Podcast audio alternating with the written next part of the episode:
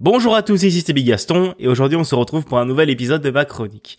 Aujourd'hui, je vais vous parler d'un jeu qui a été très puissant pour moi et qui a été très fort émotionnellement, et c'est encore aujourd'hui un de mes jeux préférés. Et je vais parler de One Shot. One Shot est un jeu d'aventure puzzle développé par Little Cat Feet et publié par DJK. La première version a été créée pour le RPG Maker Webs 2014 Indie Game Maker Contest, nom très à rallonge que j'ai absolument pas galéré à dire, mais il n'avait reçu rien du tout comme récompense. Le jeu est ressorti en version plus complète le 9 décembre 2016 sur Steam, et le jeu est actuellement intégralement traduit en français. Donc il n'y a pas besoin d'installer un patch euh, supplémentaire comme sur Undertale ou Doki Doki. Et le jeu est disponible sur Steam au prix de 10 euros, ce qui est un prix assez modeste pour un jeu comme celui-là. Le jeu a reçu beaucoup de très bonnes critiques. Il a un 81 sur 100 sur Metacritic. Il était 62e au meilleur jeu PC de 2016 selon Metacritic. Il a été nominé aussi à d'autres récompenses. Et il a des évaluations extrêmement positives sur Steam. Une des autres choses à dire sur le jeu, c'est qu'il a été fait sur RPG Maker. Donc RPG Maker qui à la base est un moteur que j'aime pas tellement utiliser, que mais que j'aime pas tellement utiliser puisque je trouve assez bridé dans les, dans les possibilités et euh, dans le langage de script qui est le Ruby que je ne connais pas et que j'ai pas envie d'utiliser puisque je connais d'autres langages qui ont d'autres moteurs euh, selon moi mieux. Mais les développeurs ont réussi à faire quelque chose de très très bon avec ce moteur assez limité qui est RPG Maker. On va donc jouer Nico, un jeune chat. Donc on ne sait pas si c'est un ou une chat parce que c'est un perso androgyne comme dans différents autres jeux dont j'ai parlé qui a 9 ans, si je dis pas de bêtises et selon mes souvenirs, et qui va se réveiller dans une étrange pièce. Dans cette pièce, on va trouver un étrange PC qui nous demande ce qu'on fait là, ce que Nico fait là, et nous parle à nous, le joueur, comme aurait pu le faire Doki Doki, en parlant nous, le joueur, avec notre prénom directement, euh, sans qu'on ait eu à l'entrée. Et chose importante à dire, il va nous parler au travers d'une boîte de dialogue système. On va trouver dans cette pièce une ampoule, et c'est à ce moment-là que le vrai jeu va commencer. Après ça, en explorant un peu le monde, on va pouvoir rencontrer le Prophétobot, qui est un robot qui va nous expliquer la véritable histoire et pourquoi Nico est ici. Il doit amener l'ampoule en haut de la tour pour sauver ce monde qui est en train de mourir. Puisque je vais pas parler plus profondément de l'histoire à ce moment-là pour vous laisser le temps de le découvrir, mais en gros, le soleil est mort, du coup le monde est en train de dépérir, il reste sauvé grâce au du phosphore, qui est en gros un matériau phosphorescent qui garde un peu de la lumière, mais Nico détient l'ampoule qui est le soleil de ce monde. On va devoir traverser différentes régions pour sauver ce monde, différentes régions dans lesquelles on va rencontrer différents personnages qui seront tous très différents, tous très attachants, avec des graphismes à chaque fois différents, des têtes différentes, différents peuples, différents types de personnages. On va croiser des robots, des humains, plein de choses différentes et plein de choses chouettes.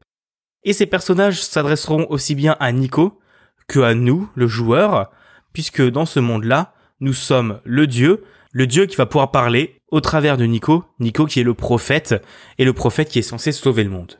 Mais, comme dans d'autres jeux dont j'ai pu vous parler précédemment, c'est-à-dire Undertale et Doki Doki Literature Club, le monde n'est pas ce qu'il semble être. À la fin du jeu, on va se retrouver face à un choix qui m'a personnellement fait beaucoup de mal et personnellement, j'ai pris beaucoup de temps, j'étais vraiment pas bien, j'étais grosse larmes, des amis euh, pourront veulent le confirmer, j'étais grosse larmes, j'étais vraiment extrêmement choqué, extrêmement un choix extrêmement difficile et c'est un le genre de choix que peu de jeux ont réussi à me faire prendre et euh, peu de jeux ont réussi à me mettre dans un tel état de stress et de tristesse à prendre un choix.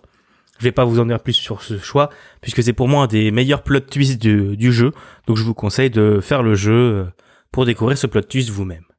Le 27 mars est sorti la mise à jour Solstice qui va pousser les mécaniques autour du quatrième mur en expliquant mieux l'univers et l'histoire au travers d'une nouvelle aventure plus courte mais plus intense, autant au niveau émotionnel qu'au niveau des mécaniques. Et ce, cette euh, mise à jour va nous donner la vraie fin du jeu, une vraie fin intéressante et importante au jeu qui va nous finir le jeu en beauté tout simplement.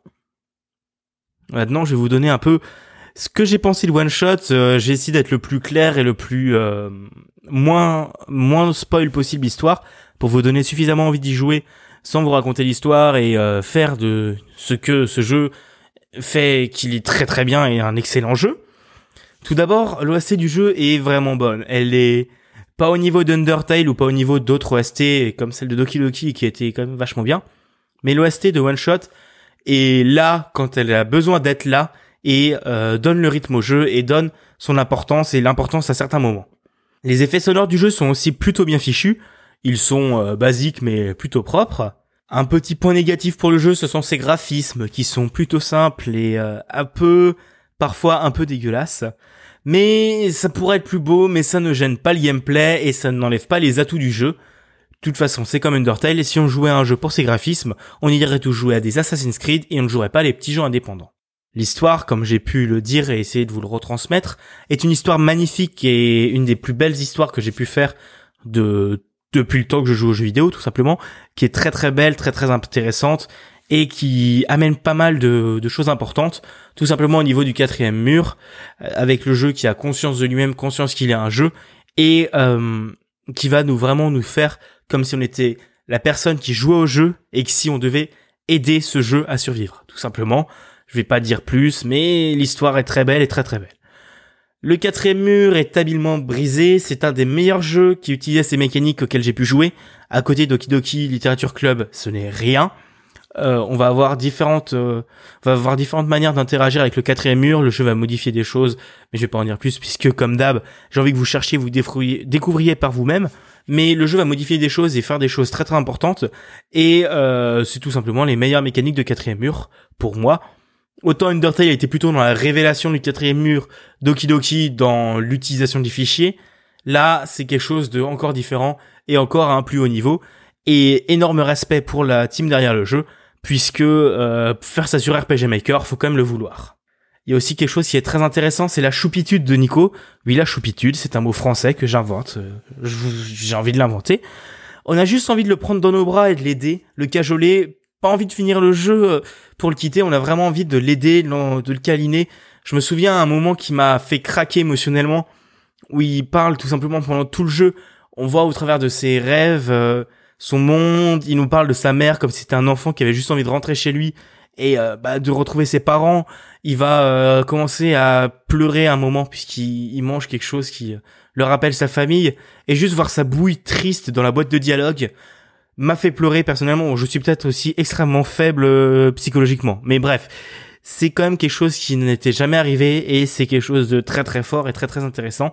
Et euh, la choupitude de Nico, selon moi, est très importante puisqu'elle euh, améliore notre sentiment envers le jeu et renforce l'empathie qu'on peut avoir avec le jeu et avec les personnages, puisque globalement tous les personnages sont mignons, sont choux, l'on se rend compte qu'ils ne, s'ils leur arrivent des choses, ils n'ont pas voulu ces choses-là, et voilà, même si vous verrez, si vous faites la fin solstice, vous verrez même vous prendrez de sympathie pour un personnage que vous ne pensiez pas et qui était euh, juste euh, voilà.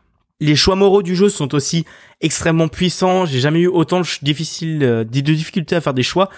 Même Doki Doki Literature Club à côté c'était rien. Hein, mais bon, j'aime pas les, jeux, les visual novels. Mais bref, c'est pas grave. Undertale était aussi assez puissant à la fin, mais il n'y avait pas vraiment de choix. Mais là, c'est le jeu avec les choix moraux les plus euh, puissants les plus intéressants que j'ai eu à faire et qui m'ont vraiment mis dans le mal. Le prix du jeu est assez bas. Il coûte 10 euros. Euh, le jeu se fait en environ 4, entre 4 et 6 heures, si je me souviens bien. Mais voilà, c'est, vous pouvez l'étendre si vous explorez bien, si vous découvrez le jeu. Mais pour euh, ce prix-là, pour la claque dans la gueule que vous prendrez, ça vaut le coup. Et puis vous soutenez une petite équipe de développement qui est toujours cool. Et euh, comme je l'ai dit précédemment, c'est mon plus gros traumatisme que j'ai eu au niveau de jeux vidéo. À côté de Doki Doki, c'est rien du tout. Genre même Doki Doki, j'ai rien ressenti, j'étais juste mal à un moment, un plot twist intéressant. Undertale, j'étais mal à la fin, mais quelques heures plus tard, ça allait mieux. One shot, littéralement, j'ai pleuré pendant plusieurs heures à la fin du jeu.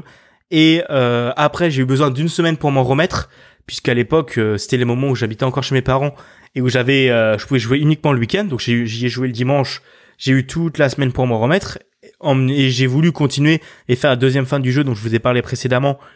J'ai voulu le faire ce week-end-là en me disant oh, ça va, maintenant ça va, ça va mieux, sachant que je n'avais pas pu me remettre dans le jeu et je n'avais pas pu faire cette histoire et la deuxième fin du jeu puisque je j'arrivais pas tout simplement. J'étais trop dans le mal et quand j'ai relancé le jeu, j'ai ressenti ce moment de mal, ce moment de larmes qui est revenu encore une fois en puissance 10 à la fin du jeu. Et euh, c'était juste euh, un des, une des plus grosses claques que je me suis prise. À côté, Allman Journey, Undertale, c'était rien du tout. Mais Allman Journey, je vous en parlerai plus tard. C'est prévu que je fasse une chronique dessus. Euh, ça arrivera en décembre si j'ai pas de bêtises. Voilà, maintenant j'ai fini de vous parler du jeu, je vais parler un petit peu hors série pour vous parler des chroniques en elles-mêmes, puisque j'ai pas mal d'informations à vous donner sur les chroniques. Tout d'abord, il est possible que actuellement vous entendiez une musique d'outro. C'est la musique Now de Vexento, puisque j'ai choisi avant. Je vais essayer de voir au montage comment ça rend. Donc si vous n'en avez pas, c'est que c'était nul. Et si vous l'avez, c'est que ça rendait bien. Donc j'espère que vous aimez ça. Vous pouvez me faire des retours dessus sur Twitter. Comme vous le savez, je mets mon podcast. Mon podcast est hébergé sur Ocha, qui est un agrégateur de podcasts français. Et euh, ils ont fait une mise à jour, puisque avant, comme vous le saviez, la page des podcasts était un peu moche. Il y avait juste le budget. Euh, qu'on peut retrouver aussi sur mon site web euh, affiché sur la page. Mais là, ils ont fait une grosse mise à jour qui affiche la page très très bien et très très belle. Et euh, c'est une mise à jour plutôt cool, plutôt intéressante. Donc si euh, vous avez envie de le visiter, je vous invite à aller euh, sur euh, mon site web où dessus vous pourrez être redirigé sur euh, la page du podcast sur Ocha, puisque honnêtement l'URL est très très longue et je m'en souviens même pas. En parlant du site web, j'ai fait j'avais fait un sondage cette semaine, différents petits sondages sur le podcast et sur euh, qu'est-ce que vous en pensez, etc. Et je me suis rendu compte que beaucoup de personnes ne savaient pas que j'avais un site web pour les podcasts. Quand je vous parlais des liens ou dans la description du podcast, tous les liens sont sur bigaston.me slash podcast, puisqu'en fait, les liens, je peux pas les mettre directement dans la description du podcast, puisque ça rend une description moche et dégueulasse.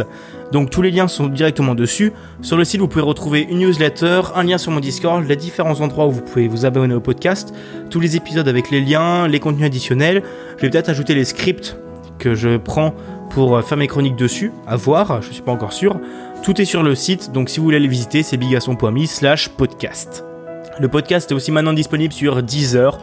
Si vous vouliez l'écouter dessus, c'est possible, maintenant c'est chose faite. La chronique de Bigaston, comme d'hab, surtout et comme sur toutes les autres applications, vous pouvez l'écouter sur Deezer. Si vous le souhaitez aussi, peu de personnes le savent peut-être, mais j'ai un compte Twitter sur lequel je parle un peu, un peu de tout, et euh, surtout de mes podcasts et de un peu de tout, c'est mon compte personnel. Vous pouvez vous abonner dessus, c'est twitter.com slash bigaston, bigaston avec deux O, puisque bigaston avec un O, c'est aussi mon compte, mais mon compte plutôt axé autour du développement de jeux et un compte en anglais où je ne parle pas des podcasts, mais si vous voulez parler des podcasts, c'est sur mon compte personnel. Je suis aussi partenaire avec Razorbiz, je vous en avais parlé il y a quelques semaines je crois. Razorbiz c'est un réseau social qui est un peu entre Twitter, Tumblr et Facebook, si j'ai pas de bêtises, qui est en alpha fermé pour le moment, je suis partenaire avec eux pour euh, les chroniques et pour mes jeux. Euh, si vous souhaitez le rejoindre, vous pouvez m'envoyer un MP sur Twitter ou euh, directement visiter le site de Razorbiz. Je vous aurai mis le lien sur le site web dans la description. Dessus, j'ai une Orbiz, c'est-à-dire un blog plus ou moins, dans lequel je parle des podcasts et toutes les informations autour, et les nouveautés et tout ça. Et le site est très très bien, géré par une équipe de français, et c'est plutôt chouette, c'est plutôt sympathique. Comme vous aurez pu le voir, la chronique a maintenant un nouveau logo que j'ai fait, euh, puisque j'avais envie de changer, que ne soit pas juste mon simple avatar. Mais euh, voilà, dites-moi si ce que vous en pensez. Vous pouvez m'envoyer directement un message sur Twitter ou me notifier sur Twitter. Et aussi une petite information, si vous le souhaitez, les chroniques sont maintenant enregistrées en stream tous les jeudis soirs à 20h30 sur ma chaîne Twitch. Donc twitch.tv slash mrbigaston. Mister ça changera peut-être dans le futur, mais pour le moment c'est encore ça j'enregistre les podcasts en stream, je les monte en stream. Donc si vous souhaitez venir, si vous avez des questions ou voir comment j'enregistre mes podcasts, n'hésitez pas à venir le jeudi soir à 20h30. Voilà, ce podcast est maintenant terminé. Merci beaucoup à vous de l'avoir écouté. Si vous avez aimé, n'hésitez pas à faire une review sur euh, les différents euh, services que vous utilisez si vous avez la possibilité de le faire. Ça m'aide beaucoup. Vous êtes de plus en plus à l'écouter, ça fait très plaisir. Je vois les stats monter, ça fait extrêmement plaisir. Si vous souhaitez avoir plus d'informations sur les podcasts, je vous invite à rejoindre mon Discord, visiter le site internet ou me suivre sur Twitter. Si vous avez quelques deniers que vous voulez me soutenir financièrement, vous pouvez visiter ma page Kofi, donc kofi.com slash bigaston. Dessus, vous pouvez me, faire des petits dons pour me soutenir dans ma production de jeux ou euh, la production de mes podcasts. Enfin bref, merci beaucoup à vous d'avoir écouté ce podcast. Il y aura eu beaucoup de blabla en fin de podcast, mais c'est des choses importantes dont je voulais vous parler. Mais voilà, c'est, je le ferai potentiellement qu'une seule fois. J'en parle beaucoup sur mon Twitter, donc euh, n'hésitez pas à me suivre là-dessus. Merci à vous d'avoir écouté et je vous souhaite et je vous dis à la prochaine, donc samedi prochain à 17h. Au revoir et merci encore d'avoir écouté. C'était Bigaston.